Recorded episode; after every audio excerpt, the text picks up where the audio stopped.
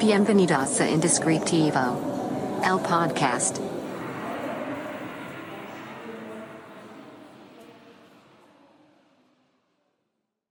Hola, bienvenido a este nuevo episodio de tu podcast Indescriptivo. Si no me conoces, mi nombre es Carlos Cornejo y en este podcast hablamos de creatividad, de creación de marca, de diseño, de arte y de vez en cuando de todo lo que nos sucede en la vida. Y justo el día de hoy, esta semana que vamos intercalando, como ya saben, entre invitado y no, eh, quiero hablarles de un tema que estuvo constantemente presentándose eh, en, las pláticas en las que me involucré con diferentes grupos, con diferentes personas, con diferentes ambientes. Y esto es eh, el networking. ¿Para qué es? ¿Cómo funciona? ¿Debería de hacerlo? ¿No debería de hacerlo? Esto es un poco lo que vamos a platicar en el episodio del día de hoy. Así que, eh, pues quédense. Y antes de comenzar, como en cada episodio, quiero recomendarles al único patrocinador de este podcast, Café Relato. Síganlos en Instagram, síganlos en Facebook y si están en Mérida, justamente acaban de inaugurar Casa de Relato, que ya es un lugar donde puedes ir a trabajar, donde puedes ir a tomar un café, a desayunar, a comer, a pasar el día y, estar ahí un rato eh, están muy cerquita de donde estamos en el estudio, así que si pasan a, Casa Relato, eh, pregunten por Secret Name y pueden venir a la oficina. Nada más tráiganos un café. Eh, pues bueno, el tema del día de hoy, el networking. Y como les decía al principio, es un tema que estuvo um, constante, o sea, en constante, lo tocaron mucho en diferentes grupos en los que eh, estuve, en diferentes conversaciones en las que estuve durante eh, la semana.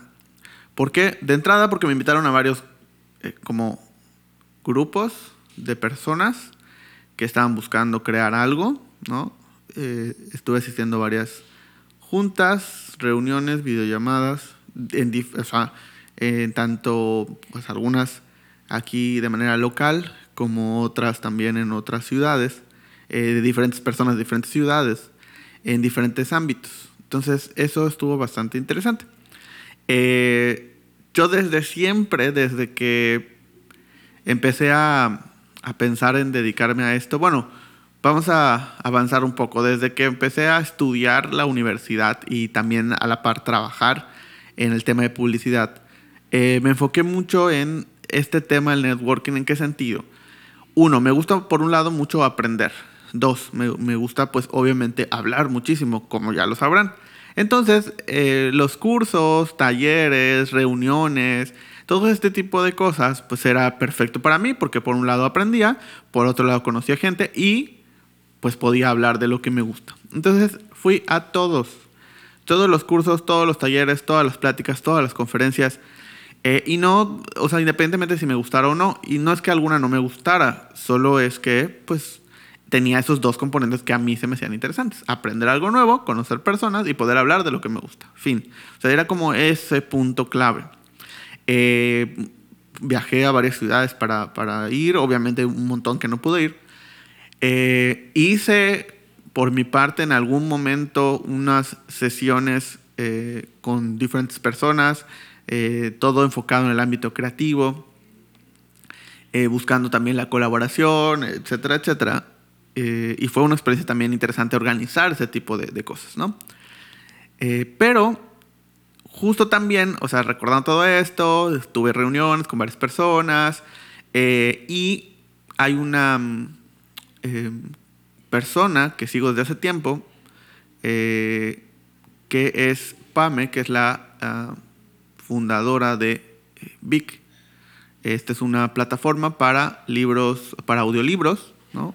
Y, pues empieza a compartir eh, diferentes temas relacionados al emprendedurismo, relacionados a pues dirigir tu propia empresa, etcétera, etcétera, etcétera, ¿no?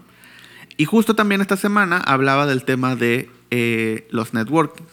Entonces, les digo que por, por, todos lados. Es como de esas veces que tienes un tema y lo estás viendo en todos lados y le pones atención en todos lados. Y hablaba de cuándo sí y cuándo no. Y, y a mí se me hizo muy interesante porque o- obviamente yo siempre había tenido la perspectiva de, pues el networking es bueno.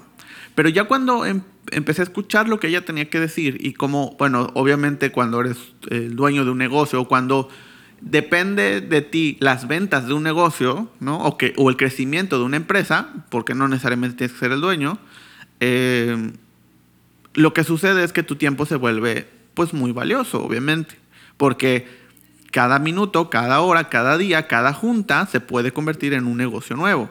Y si lo estás ocupando para pues estar haciendo otras cosas, eh, pues probablemente tengas que poner límites, ¿no? El tiempo es muy valioso y es lo que ella decía. Haciendo retrospectiva, me da cuenta que, que sí, obviamente, no solo por, por la cuestión del tiempo, sino porque muchas veces este tipo de reuniones se vuelven un loop eh, infinito. Les digo, he ido a todos los que he podido, he asistido a todos los que me han invitado. Y obviamente cuando haces eso empiezas a notar patrones, patrones de comportamiento, patrones de situaciones y te das cuenta cómo en la gran mayoría las mismas preguntas, las mismas problemáticas, las mismas situaciones surgen entre el mismo grupo. Porque de entrada, al principio, o sea, o, pues la gran parte de, de- esas eh, reuniones eran con personas de mi mismo rubro. ¿En qué sentido? Pues todos eran diseñadores o redactores o creativos o dueños de agencias, etcétera, etcétera, etcétera.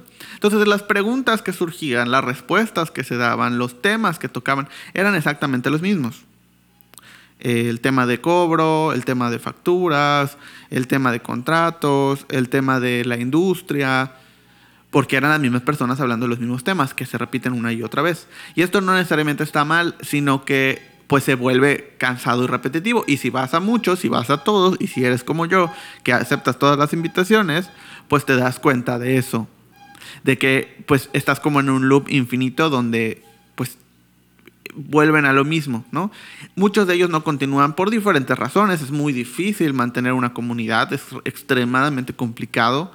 Es muy difícil poner en marcha un montón de cosas. Además, si esto no es tu ingreso principal, o sea, todos tienen trabajos, todos tienen clientes, tienen que estar resolviendo por su cuenta sus propios problemas y, pues tienen la intención de compartir. Pero eh, la gran mayoría se vuelve no una pérdida de tiempo, pero sí poco productivo.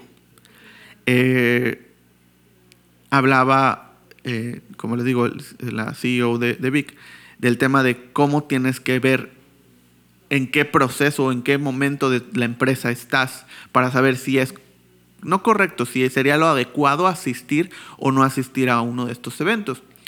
Eh, cuando estás en pleno desarrollo de tu producto, y esto hablando de producto como pues literal algo tangible, pero podemos hablar de- del servicio principal que estás ofreciendo. O sea, si todavía no tienes al 100 desarrollado lo que ofreces y un producto que sea ya viable, que tenga ventas, que la gente conozca y que esté utilizando, no importa cuántos eventos de estos networking vayas, es muy poco probable que surja algo interesante. ¿Por qué? Porque todavía no tienes algo concreto que ofrecer. Al final del día el networking para qué sirve? Justamente para empezar a hacer y conocer personas que te puedan ayudar a crear pues estas conexiones que se convierten en tratos, en negocios, en, en contactos. Pero si no tienes algo que ofrecer, si no llegas con algo y solo llegas con tu tarjeta o, ah, pues este, yo estoy empezando ahí algo, eh, la realidad es que la mayoría de las veces no, no pasa nada. Y no es el momento correcto. Porque también estás conociendo personas que su primera impresión de ti va a ser como, ah, pues alguien que ahí está intentando algo. No es una idea concreta, no es algo desarrollado, no es algo probado. Estás, y, otra vez, no es que esté mal, pero no se vuelve algo concreto, no se vuelve algo que la gente diga, ah, ok, recuerdo a él y cuando necesite esto, pues le voy a hablar. O, ah, bueno, sí, me acuerdo de cuando yo le hable, me acuerdo de ti porque hacías esto, esto y esto. Entonces, el punto aquí es, eh, necesitas tener primero tu producto desarrollado o tu servicio desarrollado al 100 ya con ventas, ya con pruebas de que funciona, de que la gente lo quiere, de que hay un mercado, de que te quieras dedicar a esto también. Ya que esto funcione, ya que te concentres en eso, entonces puedes ir a estos networking. Entonces es el momento correcto donde aproveches para ir a estos espacios, presentar lo que eres, lo que haces, el por qué lo haces, a quién le ayudas, cómo le ayudas. Y entonces la gente te va a ubicar y reconocer y se va a crear una red real. Porque si no, lo único que va a suceder es que se van a perder todos entre un mundo de personas que pues tienen intenciones de hacer algo o tienen problemas con algo o están buscando una solución o que alguien les dé una, una solución de algo. Pero hasta ahí. El networking se puede perder, se puede volver muy fácilmente una pérdida de tiempo gigantesca. Pero también se puede aprovechar muy bien. De qué depende de qué quieras y qué estés buscando. Y además qué tengas que ofrecer. O sea, esa es creo que la clave. No está mal que vayas a estos eventos si no tienes algo desarrollado. Está bien, pero tu intención no va a ser crear estas redes. Tu intención va a ser escuchar a los demás. Tu intención va a ser de completamente oyente. Aprender, aprender, aprender, aprender, aprender. Aplicar lo que tienes. De poner un número determinado de eventos a los que vas a asistir. Y entonces, cuando, te, cuando apliques todo esto y cuando veas que te está sirviendo, y además vas a empezar a identificar, bueno, ¿qué, ¿en qué estoy fallando? ¿Qué me falta? ¿Qué no me sale bien? Y entonces puedo decidir a qué evento. Si las ventas me salen bien, ¿para qué voy a ir a un networking de ventas? Bueno, para ver qué otra cosa aprendo. Sí, sí puedes aprender otra cosa, pero tienes que concentrarte en qué te falta. ¿Sabes qué? Me falta en organización, entonces voy a ir a ese tipo de eventos.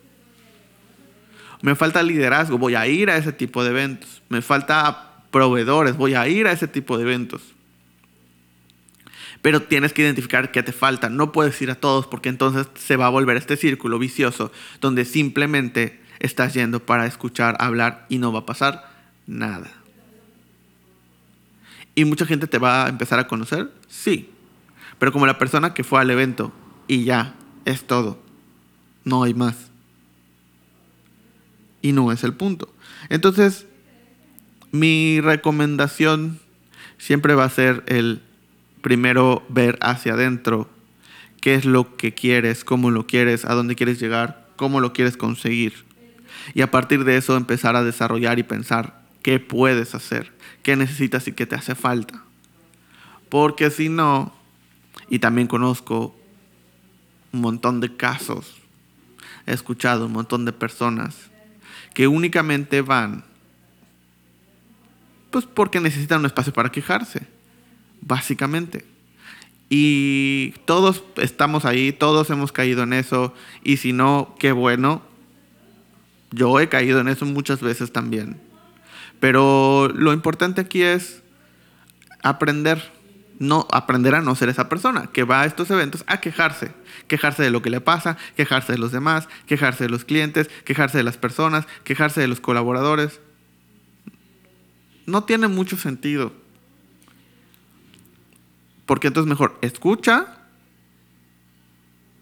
aprende, intenta aplicarlo y entonces vas viendo que puedes reforzar. Para que a partir de ese momento el networking funcione como verdaderamente tiene que funcionar. Para mí es una herramienta muy valiosa, para mí es una herramienta muy eh, útil y muy económica también, porque, o sea, involucrarse en este tipo de cosas también a veces tiene que ver con, con temas económicos tanto cursos como talleres, como ir a lugares, ir a eventos, viajar viáticos, boletos de avión, de autobús, de lo que tú quieras. A veces también involucra gastos, pero la idea es que se convierta en un beneficio. ¿Cómo? Sabiendo qué es lo que estás buscando. Porque si no, pues nada más va a ser gastar y gastar y gastar.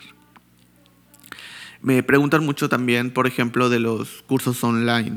Obviamente yo, como saben, eh, pues doy cursos online eh, y conferencias online. Y aquí se pierde un poco esa parte. Cuando tú vas a un curso presencial, pues no solamente es el material que pues, recibes, la clase que recibes, sino es conocer también a la persona que te está dando este curso y a las otras personas que están tomando el curso contigo.